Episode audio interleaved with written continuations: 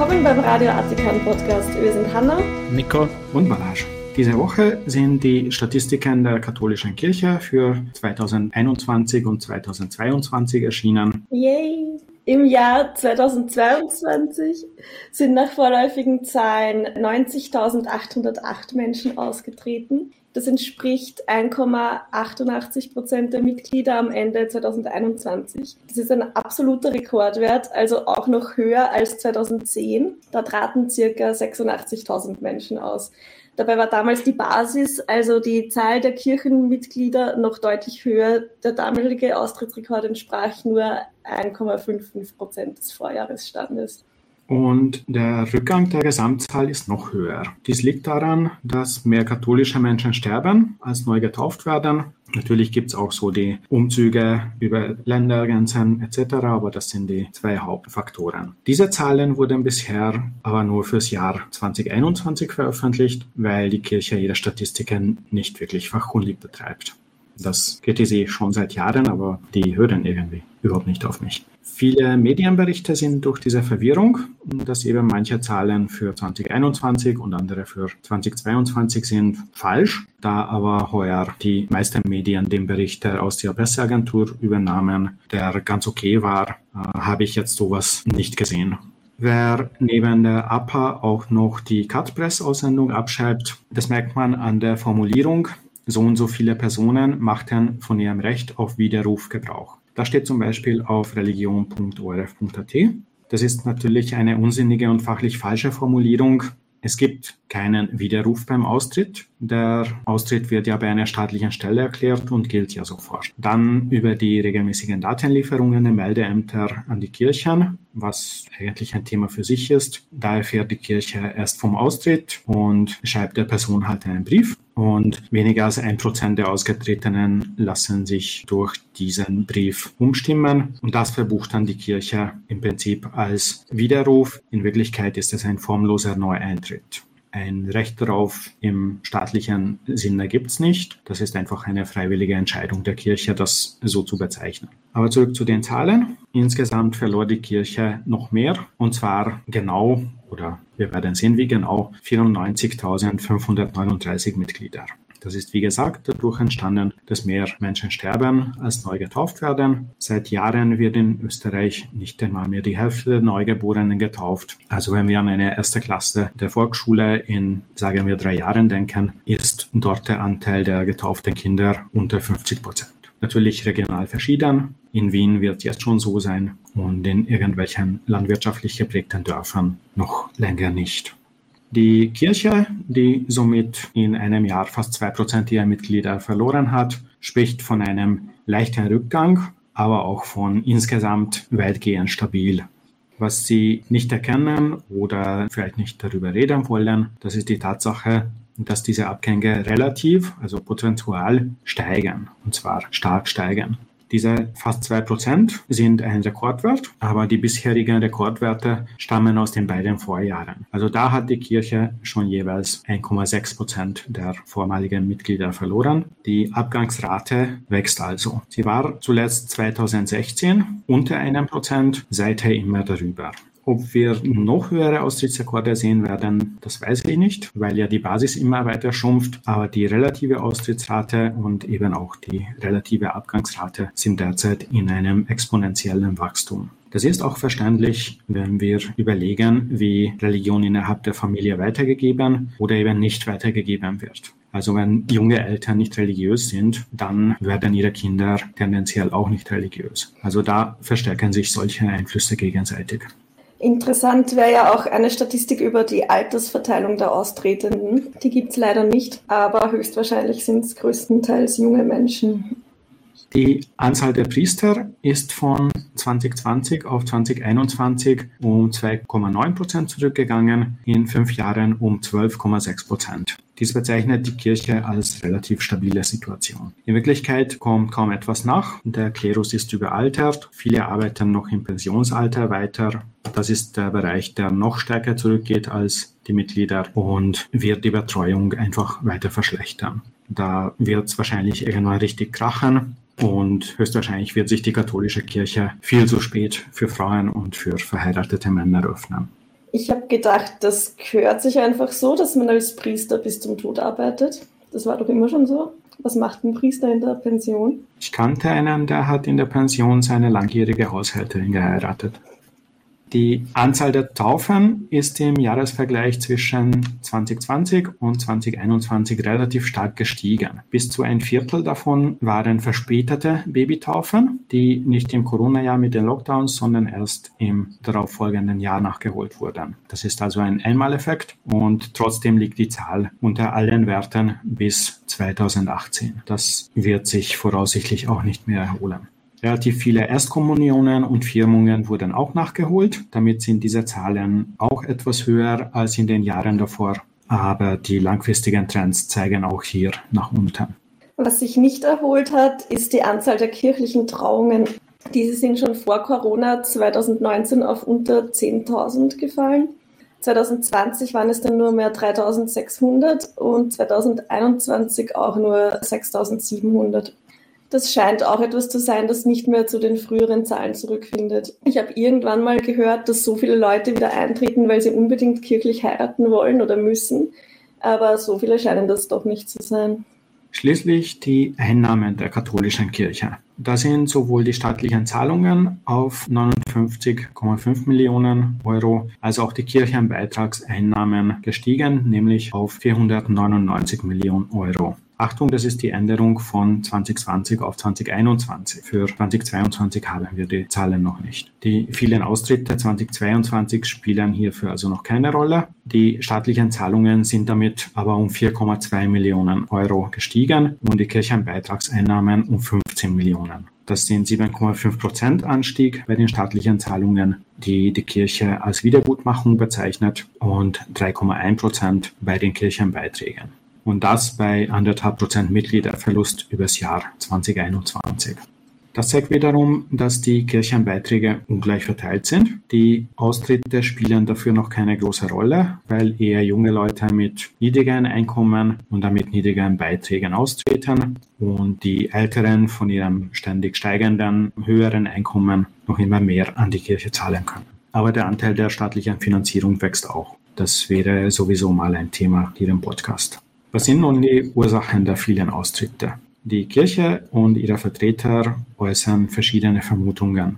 Letztes Jahr war es ja das Eintreten der Kirche für Impfungen, die manche Leute nicht gutheißen wollten. Katpress meinte heuer, die Distanz zur Kirche dürfte ausschlaggebend sein, die durch die Pandemie in den vergangenen Jahren größer geworden ist. Ich denke, das ist nicht die Ursache, sondern die Folge.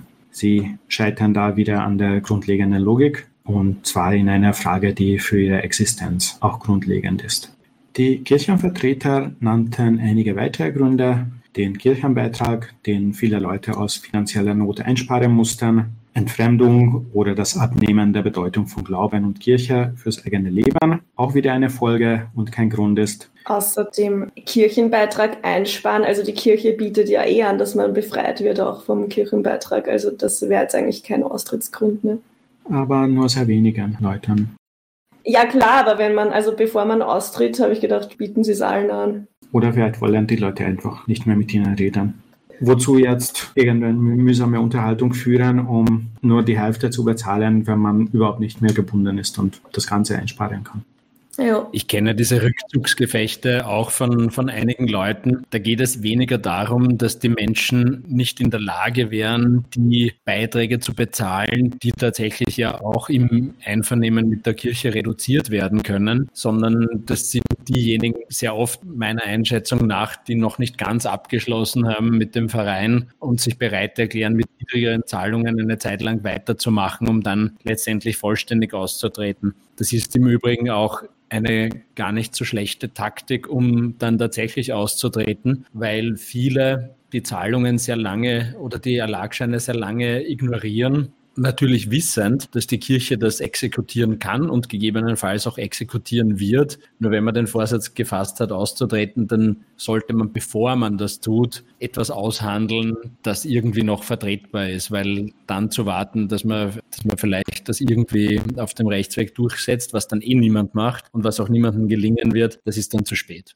Ich kannte mal jemanden, der ist voll aktiv in der Kirche, Mitglied im Pfarrgemeinderat und so und hat mir voll stolz erzählt, wie wenig Kirchenbeitrag er zahlt. Dass halt irgendwann, dass er da eingestuft worden ist, also er noch nicht so viel verdient hat und das halt nie erhöht worden ist. Ja, das ist überhaupt sehr interessant in Österreich, dass es hier so ein, ein sehr schlampiges Verhältnis gibt, äh, was die Entrichtung dieses Kirchenbeitrags betrifft, der ja auch einem gewissen Prozentsatz des Einkommens entsprechen sollte. In Deutschland ist das ja anders geregelt. Dort übernimmt der Staat tatsächlich bei der Lohnverrechnung das Inkasso für die Kirchen und kassiert da auch, glaube ich, bis zu drei Prozent Provision mit. Also insofern auch wieder gut für den Staat. Und dadurch ist, soweit ich mich erinnern kann, das Kirchenbeitragsaufkommen in Deutschland dreimal so hoch pro Kopf wie in Österreich. Also der österreichischen katholischen Kirche geht da relativ viel Geld durch diese, durch diese schlampige Zahlungsmoral und durch dieses Runterhandeln der eigenen Beiträge. Mhm. Aber wir wollen hier wirklich keine deutschen Verhältnisse, weil das natürlich bedeutet, dass man sein eigenes Bekenntnis bekannt geben muss, damit das mhm. richtig gemeldet werden kann und dass der Staat das dann halt auch wirklich regelmäßig speichert, verarbeitet etc.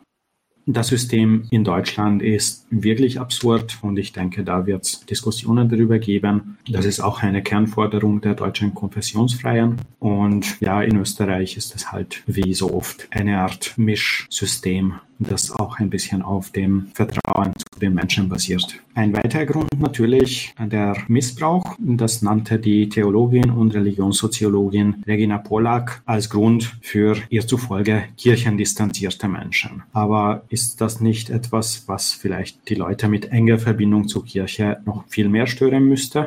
Möglicherweise, ja. Wenn wir uns erinnern, kam ziemlich bald im Januar vorigen Jahres der Missbrauchsbericht aus München raus. Und natürlich ist das katholische Bayern in der Wahrnehmung so nah wie nur möglich an Österreich dran. Das heißt, da werden sich die Leute wirklich gesagt haben, das ist quasi wie Österreich. Und ja, die, die Frage ist wirklich, wie viele Austritte es in Österreich gäbe, wenn man hier wirklich eine solche systematische Missbrauchsaufarbeitung machen würde, was ja bis jetzt noch nicht passiert ist. Ja. Keiner der studierten TheologInnen traute sich am Tag der Veröffentlichung zu sagen, dass in Deutschland seit dem Vorjahr nicht mehr die Mehrheit katholisch oder evangelisch ist, dass die Entwicklung in alle modernen Demokratien so abläuft, dass ihre Glaubensinhalte nicht zum 21. Jahrhundert passen oder dass die Jugend mehrheitlich nicht an GöttInnen glaubt. Dann gab es in den Online-Diskussionen, wo sich halt wirkliche Menschen über ihre wirklichen Gründe äußern, solche Beispiele wie eine Frau, die geschrieben hat, dass sie und mehrere Bekannte von ihr austraten, nachdem der Papst Schwangerschaftsabbruch mit dem Anheuern eines Auftragsmörders verglich. Oder natürlich auch diejenigen, die meinten, sie seien eh nur zwangs getauft worden, die schon die Firmung nicht mitgemacht haben und dann halt geschaut haben, dass sie noch vom ersten Zahlschein oder dann halt gleich danach austreten. Also das sind alles wirklich hausgemachte Gründe. Die katholische Kirche hat diese Dinge eigentlich unter Kontrolle, aber an einer realistischen Beschreibung der Welt ist sie ja nicht interessiert. Glauben bedeutet ja, nie zugeben zu müssen, dass man selbst falsch liegt. Erst in den nachfolgenden Tagen kamen etwas vernünftige Erklärungen von TheologInnen. Professor Paul Zulehner erklärte zum Beispiel, dass ein Gewohnheits- oder Brauchtumschristentum der Vergangenheit angehört, dass Religion nicht mehr Schicksal, sondern Entscheidung sei. Das ist natürlich etwas, was dem Anspruch der katholischen Kirche widerspricht und natürlich auch der Darstellung, die Zahlen seien eh weitgehend stabil. Für Professor Zulehner ist weiterhin entscheidend, ob die Kirche Menschen überzeugen könne, dass die Inhalte der Kirche ihr Leben bereichern würde. Ein bisschen Naivität ist also auch bei ihm vorhanden. Die Menschen haben ja gar keinen Kontakt mehr mit der Kirche.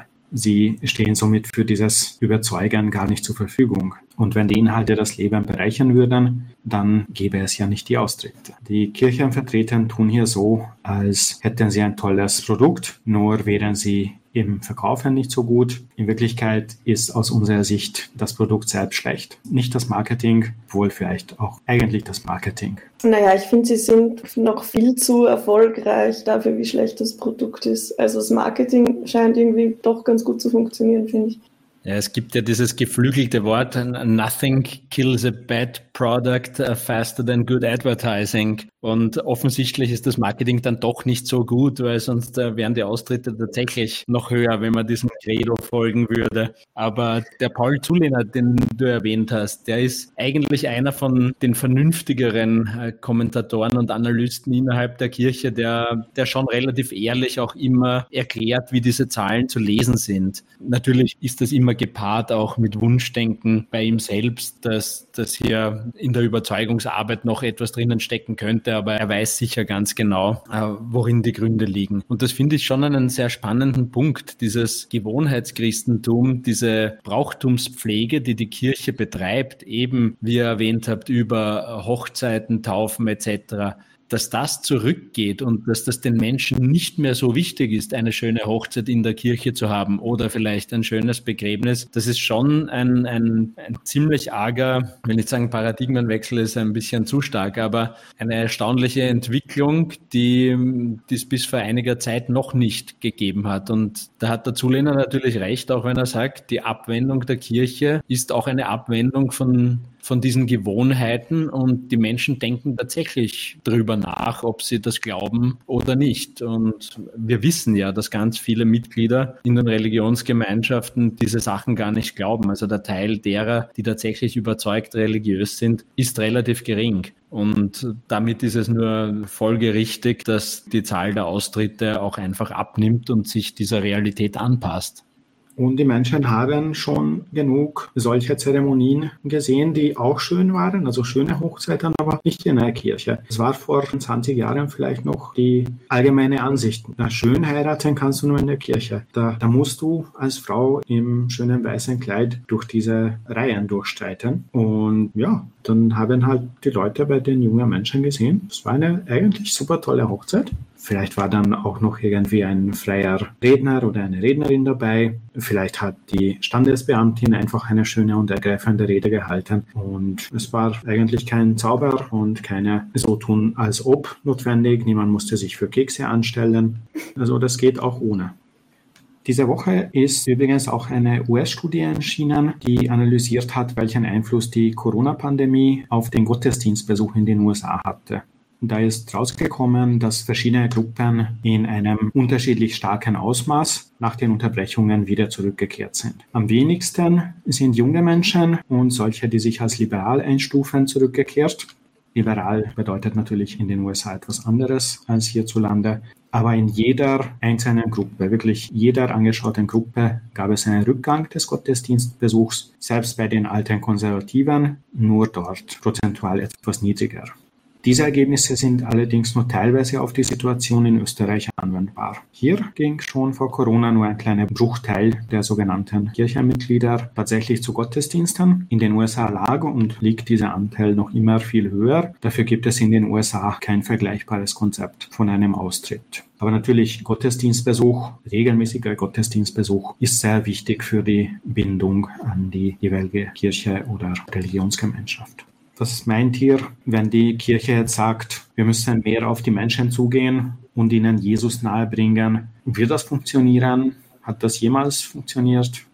Es hat sicher funktioniert, weil, weil es auch die einzigen Sinnangebote waren, die es gegeben hat in einer, wenn wir weit zurückgehen, nicht aufgeklärten Welt. Das hat sich natürlich in den letzten Jahrzehnten, Jahrhunderten eigentlich mittlerweile schon dramatisch geändert auch dass es hier sehr viel mehr Möglichkeiten gibt, die individuelle Sinnsuche zu betreiben. Also diese starke Verklammerung von Kultur und Glaube, die ist sehr stark aufgebrochen worden und das funktioniert eben jetzt nicht mehr, was früher einmal funktioniert hat. Da gibt es von Daniel Dennett einen, einen sehr interessanten Ausblick, in welche Richtung sich Religionen entwickeln könnten und ich kann auswendig nicht wiedergeben, welche Szenarien er entwickelt hat, aber das Wahrscheinlichste ist mir im Kopf geblieben. Da spricht er davon, dass die Kirche nach wie vor so eine Art Brauchtums-Service-Provider bleiben wird, der über einen engen Kern derer, die das Zeug wirklich glauben und diesen engen, diesen kleinen Kern wird es immer geben. Aber darüber hinaus gibt es nur ein paar wenige, die sich auch über die Brauchtumspflege definieren und, und deswegen Mitglied bleiben. Ich stimme dir zu, ersetze aber sein Angebot durch totalitäres Welterklärungsmodell. ja. Und wir sollten auch nicht vergessen, dass vieles daran in Wirklichkeit Zwang war. Nicht immer Zwang mit Waffen, also so begann es. Ich komme aus einem Land, das mit Gewalt christianisiert wurde, aber struktureller Zwang. Es war nicht vorgesehen, dass du etwas anderes bist als katholisch. Und wenn du dich dann für evangelisch entschieden hast, gerade in Österreich, dann sind die halt irgendwann gekommen und dir die Wahl gestellt, auswandern, sterben oder wieder katholisch sein. Es war Zwang dabei und es waren gesellschaftliche Zwänge, strukturelle Zwänge sehr, sehr lang dabei und teilweise am Land sind es jetzt noch. Ich höre auch von Eltern, die sagen, naja, ich empfinde eigentlich nichts in der Kirche, aber das geht nicht, dass ich meine Kinder nicht zumindest zur Erstkommunion bringe. Ich glaube, dieses Thema sollten wir wirklich in weiteren Episoden vertiefen. Ich glaube, es wird uns immer wieder einholen. Was du gesagt hast, nämlich auch mit dem, mit dem Auswandern oder mit, mit der Wanderungsbewegung, ist, ist auch historisch ein sehr interessanter Punkt, weil es früher nicht selbstverständlich war, dass das überhaupt möglich war, dass ich über sozusagen ein, dass ich meine Re Religion dadurch oder eine andere annehmen kann, indem ich einfach das Territorium wechsle. Auch das war, wenn man ein paar Jahrhunderte zurückblickt, nicht notwendig und das war eins der ersten Religionsfreiheits Rechte, dass das überhaupt möglich war. Aber wenn wir jetzt wirklich konkret diese Aussage wörtlich nehmen, auf die Menschen zugehen und ihnen Jesus nahebringen, werden sie das menschlich schaffen oder wird das nur einen Widerstand erzeugen? Also wollen wir das? Wollen Sie das? Werden Sie wirklich anfangen in der Fußgängerzone oder bei Leuten anzuläuten und zu fragen, wann waren Sie jemals in der Kirche oder zuletzt in der Kirche und wollen Sie nicht wieder, haben Sie eine Bibel zu Hause, wollen Sie mehr erfahren über unseren Herrn Jesus Christus? Da halte ich für aussichtslos. Also dieses Einfangen von Menschen äh, buchstäblich auf der Straße, das funktioniert natürlich, natürlich schon bei ein paar wenigen, aber das, das wird einfach die, die Austrittsbewegungen und Wiedereintrittsversuche nicht in großem Ausmaß beeinflussen können. Ich glaube auch nicht, dass sich eine katholische Kirche so einer Lächerlichkeit preisgeben würde. Ich denke, deren Wachstumsmärkte sind eher in anderen Kontinenten. Also wenn man bedenkt, welche Bevölkerungszunahme in Afrika auf die Welt zukommen wird. Da werden sehr viel mehr neue Katholikinnen und Katholiken produziert, als mit großem Aufwand in Europa wieder hereingeholt werden können. Es gibt ja auch hierzulande eh schon viel alternativ angeboten. Also ich meine, was nichts mit Religion oder so zu tun hat, äh, Spiritualität, einfach irgendwelche Veranstaltungen oder, oder wo man sich ehrenamtlich betätigen kann oder irgendwie in einer Community halt beitreten kann. Ne? Oder die Leute sind halt einfach nicht mehr so verzweifelt, dass sie so irgendwas annehmen würden. Ne?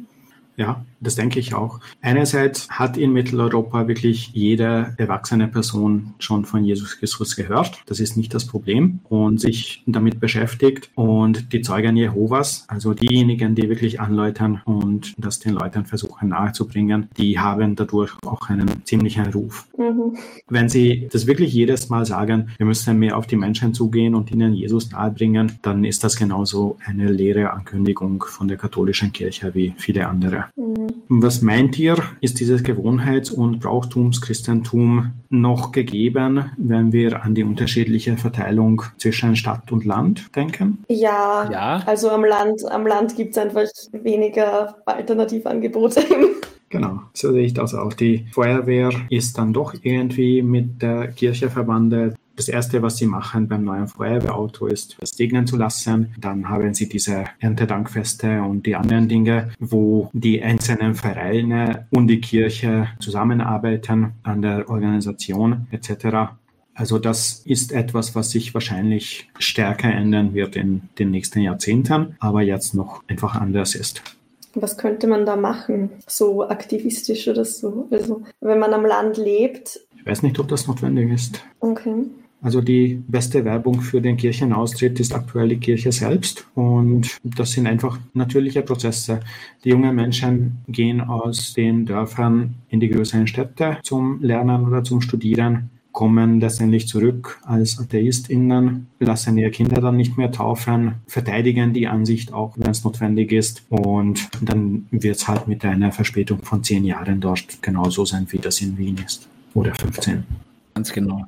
Oder das Dorf stirbt aus. ja, wenn sie es zu unerträglich machen, den gebildeten und aktiven Leuten, dann kann es schon sein, dass die alle wegziehen. Wie ist der Ausblick für die katholische Kirche? Sie werden ja, so wie es aussieht, die Bevölkerungsmehrheit in zwei bis drei Jahren verlieren. Sie haben eine Überalterung der Gläubigen. Sie finden immer wieder die drei, vier begeisterten Jugendlichen, die halt noch in der Jugendgruppe sind. Aber die sind dann bei jedem anderen Event eben mit den alten konservativen Leuten zusammen und letztendlich wird das unattraktiv für sie. Meint ihr, wird es eine Abwanderung zu charismatischeren Gruppen geben oder kann religiös sein überhaupt noch cool sein für junge Menschen? Ja, da wiederum auch. Für manche, für manche wenige kann es sicher auch cool sein, sich einer religiösen Gruppierung anzuschließen, so wie es so wie, wie, wie es andere kulturelle und Kirche ist im weitesten Sinn auch nur eine kulturelle Einrichtung geben kann, zu der man sich bekennen will. Aber das sind dann eher soziale Phänomene als inhaltliche. Also mit der inhaltlichen Überzeugung, das, das halte ich für, für ausgeschlossen. Dass es, ich meine, es ist ja schon ein Widerspruch in sich. Äh, wenn etwas cool ist, dann, dann entspringt es ja nicht notwendigerweise einer, einer Wahrhaftigkeit oder Richtigkeit in der Überzeugung. Kann es geben, aber glaube ich, ein Randphänomen. Genau. Es gibt ja diese Freikirchen, die mit Popmusik, Worshipmusik und so weiter versuchen, ihre Gottesdienste cooler und frischer und attraktiver zu gestalten. Nur sind das halt auch wieder diejenigen, die den jungen Menschen sagen, Sex vor der Ehe, das geht überhaupt nicht. Und am besten wirklich nur Leute treffen hier aus der Kirche, weil die anderen, die sind einfach nicht koscher, die werden dich zu Dingen verführen wollen, die nicht gut sind für dich. Und ja, es gibt dann halt den kleinen eingeschworenen Kreis, typischerweise den, den Nachwuchs der älteren Mitglieder dort, die sind der harte Kern, die bleiben auch dabei, aber auch da brechen genug aus. Wenn von der Kirche aus weniger Angebot kommt, dann können sich halt die Leute selber was organisieren, irgendwelche Veranstaltungen machen und Bibelkreise oder was weiß ich was. Dann einmal in der Woche irgendwo hinfahren in die Messe, wenn es aber halt dann im Ort irgendwie andere Veranstaltungen machen, die jetzt nichts mit Sakramenten oder was zu tun haben. Nur für die Gemeinschaft meine ich, für die Singen zusammen. Die meisten von diesen Dingen gibt es als fertige Angebote bei anderen Gemeinschaften, aber die Leute wechseln nicht dorthin. Mhm. Seht ihr noch irgendwelche Konsequenzen für die Gesellschaft? Zum Beispiel werden irgendwann die Kreuze in Klassenzimmern verschwinden, werden sich irgendwann Parteien mehr auch für die Konfessionsfreien positionieren, werden wir Entwicklungen im Bereich staatlicher Finanzierung sehen? Wenig und schleppend. Das wird wirklich noch viel länger dauern. Was wir erleben, ist ja auch ein Hereinholen von anderen Religionen. Also diese Zahlungen, Privilegien, Sonderrechte, Kreuze im Klassenzimmer werden ja auch durch einen gewissen Abtausch und durch ein gegenseitiges Befördern der Religionen untereinander erhalten. Also da, da werden islamische Begehrlichkeiten von der katholischen Kirche unterstützt, damit die eigenen Privilegien dadurch abgesichert werden. Also die Ausdehnung auf andere führt auch dazu, dass sie im eigenen Bereich erhalten werden können. Und ich glaube nicht, dass hier im Bereich Finanzierung oder auch Symbolik bei den Kreuzen sich dramatisch viel ändern wird. Bei den Kreuzen vielleicht, ich kann, kann mir fast vorstellen, dass das schleichend passiert darüber, dass Schulen vielleicht ganz autonom jetzt nicht notwendigerweise ein Kreuz aufhängen, obwohl es dort hängen muss. Es wird kaum jemand äh, das Kreuz einklagen in einer, in einer Schulklasse. Und vor allem sieht ja die gesetzliche Bestimmung vor, dass mehr als die Hälfte der Kinder oder deren Eltern eigentlich, wie wir wissen, einem, einer christlichen Konfession angehören müssen. Und diesen Prozentsatz erreichen ja viele Klassen schon gar nicht mehr, speziell in Wien. Und man könnte im Umkehrschluss natürlich fragen, wäre das Kreuz, das dann zwingend hängen muss, ab der Hälfte der Kinder, nicht auch zwingend abzunehmen, wenn, wenn der Prozentsatz unter die Hälfte fällt. Also ich glaube, die Kirche wird sich diese, auf diese Diskussion nicht gerne einlassen und wahrscheinlich zähneknirschend in Kauf nehmen, wenn es weniger Kreuze gibt. Weil durchzählen wollen die bestimmt nicht. Wobei da die Bestimmungen ja nach Bundesland unterschiedlich sind. Wir leben ja in Österreich. Es gibt auch Bundesländer, in denen das einfach aufzuhängen ist, ohne in diese Rückbesinnung auf die 50 Prozent. Und es ist natürlich auch eine interessante Frage. Was ist, wenn man eine Schulklasse von 15-Jährigen dazu bringt, Flying Spaghetti Monster aufzuhängen? Da brauchen sie nur 50 Prozent plus eine Stimme und sie haben das Recht dazu, sich für eine Religion zu entscheiden. Aber kompliziert. Die einfachere Lösung wäre natürlich, derartige Symboliken auf keinen Fall verpflichtend zu machen. Und was freiwillig an den Wänden hängt, das können ja auch Poster von Taylor Swift sein oder von Rapid Wien. Da, da gibt es ja vielleicht doch einen Ermessensspielraum, dass Kinder ihre Schulklassen mit allem möglichen Zeug dekorieren. Und ich glaube kaum, dass die Kinder dann Kreuze oder Nudelsiebe nehmen werden. Es müssten eigentlich nicht immer Folter-Deko-Symbole sein. Stimmt, ja. Vor kurzem, also zu Silvester 2022, ist ja Josef Ratzinger, vielen bekannt als Papst Benedikt, verstorben. Wollt ihr über diesen Hitlerjunge Benedikt jetzt auch noch sprechen? Nein. Hm, nicht wirklich, kein Interesse. Ich auch nicht unbedingt. Das war's für diese Folge. Danke fürs Zuhören, Kommentieren, Bewerten auf den Plattformen und bis zum nächsten Mal. Ciao. Ciao. Ciao, bis zum nächsten Mal.